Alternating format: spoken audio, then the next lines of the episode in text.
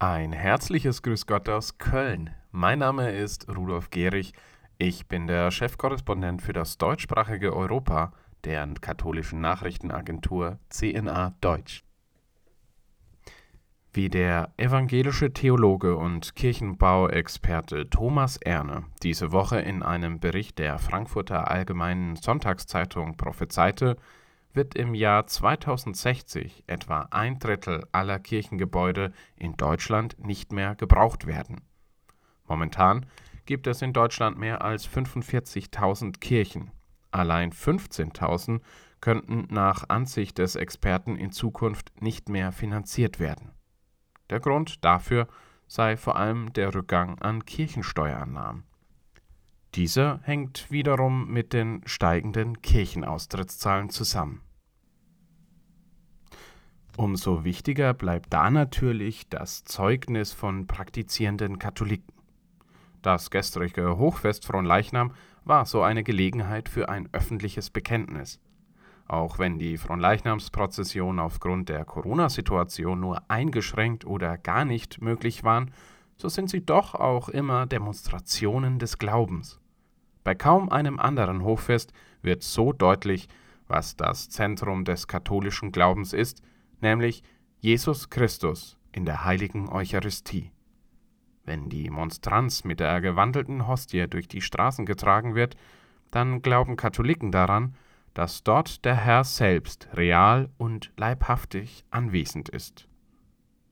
Vielleicht wäre es ganz gut gewesen, wenn sich Beate Hofmann, die evangelische Bischöfin von Kurhessen-Waldeck, über diesen so zentralen Glaubenssatz noch einmal informiert hätte, bevor sie am 22. Mai bei der Priesterweihe im Fuldaer Dom ihr Grußwort gesprochen hat.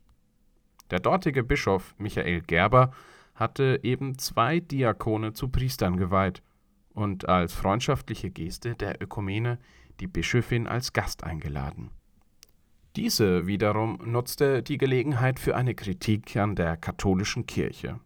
Vor dem Schlusssegen durfte Hofmann ein Grußwort an die Anwesenden richten. Den Link zum Video finden Sie übrigens auf unserer Seite im zugehörigen Artikel. Wörtlich sagte sie: Ich gestehe, Gerne hätte ich nicht nur mitgefeiert, sondern auch mitgesegnet und kommuniziert. Denn wie Sie bin ich ordiniert zum Dienst an Wort und Sakrament und habe einen langen geistlichen Weg in dieses Amt hinter mir. Theologische Differenzen über die Lehre von Amt und Kirche verhindern das. Noch. Zitat Ende. Zudem würden einzig theologische Interpretationen und Traditionen verhindern, dass, Zitat, heute hier neben zwei Männern auch Frauen zum priesterlichen Dienst geweiht werden, behauptete die Bischöfin weiter.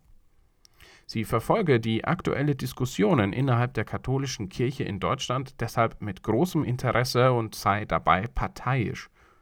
An den Fuldaer Bischof Gerber und an die neu geweihten Priester gerichtet, fügte sie hinzu, Vielleicht werden wir noch zu ihrer Amts- und Lebenszeit erleben, dass auch Frauen ihre Gaben in allen Ämtern und Diensten ihrer Kirche mit einbringen können. Aus der Erfahrung meiner Kirche kann ich sagen, das wird ein Gewinn sein.